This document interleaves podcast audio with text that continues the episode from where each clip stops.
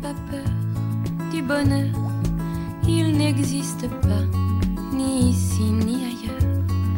Ta -di -da -di -da. 嗨，各位同学，早安！欢迎来到今天的英语口语美养成。喜欢刚才的背景音乐吗？是一首法语歌，叫做《Le Bonheur》。今天的话呢，我们来学这样几个句子。He was supposed to pick up money yesterday and disappointed him again as usual. Now he just sails in here out of the blue. He was supposed to pick up Manny yesterday and disappoint him again, as usual. Now he just sails in here out of the blue. He was supposed to pick up Manny yesterday and disappointed him again as usual. Now he just sails in here out of the blue. He was supposed to pick up Manny yesterday and disappointed him again as usual. Now he just sails in here out of the blue. He was supposed to pick up Manny yesterday and disappoint him again, as usual. Now he just sails in here out of the blue.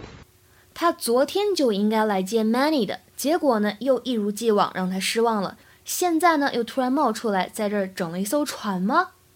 He was supposed to pick up Manny yesterday and disappointed him again as usual. Now he just sails in here out of the blue. 今天呢，我们要讲解的这个句子有一点点长，那么它读起来呢也不太好读。从发音技巧的角度来说呢，有这几点需要注意。首先，supposed 和 to 这边的话呢，的和 t 这里的话，前面的的完全失去了爆破。He was supposed to pick up many，就会觉得我们的的没有完全读出来，只做了口型而已。Pick up 当中呢有连读的现象，pick up。pick up。sail 当中是双元音的 a，不要给我读成 sale。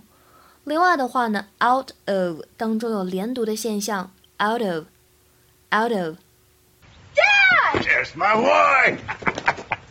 the hell is he doing here? Uh, no, he's supposed to pick up Manny yesterday and disappoint him again, as usual. Now he just sails in here out of the blue. 在今天这么长的两句话当中呢，我们来讲一个表达，叫做 out of the blue。它什么意思呢？表示的是 suddenly，就是突然出现，有一种没有预知、没有预兆的感觉。If something happens out of the blue, it is completely unexpected. 比如说，She arrived out of the blue，她没有事先告知我们就来了。再比如说，One day out of the blue, she announced that she was leaving. One day out of the blue, she announced that she was leaving. 有一天呢，突然宣布说他要走了。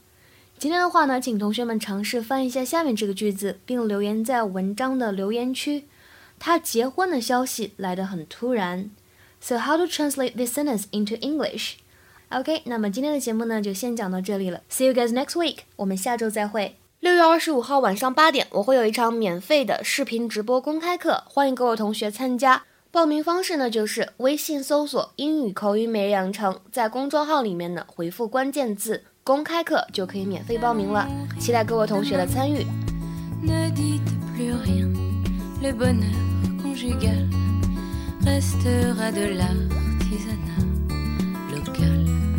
Laissez-vous a lessez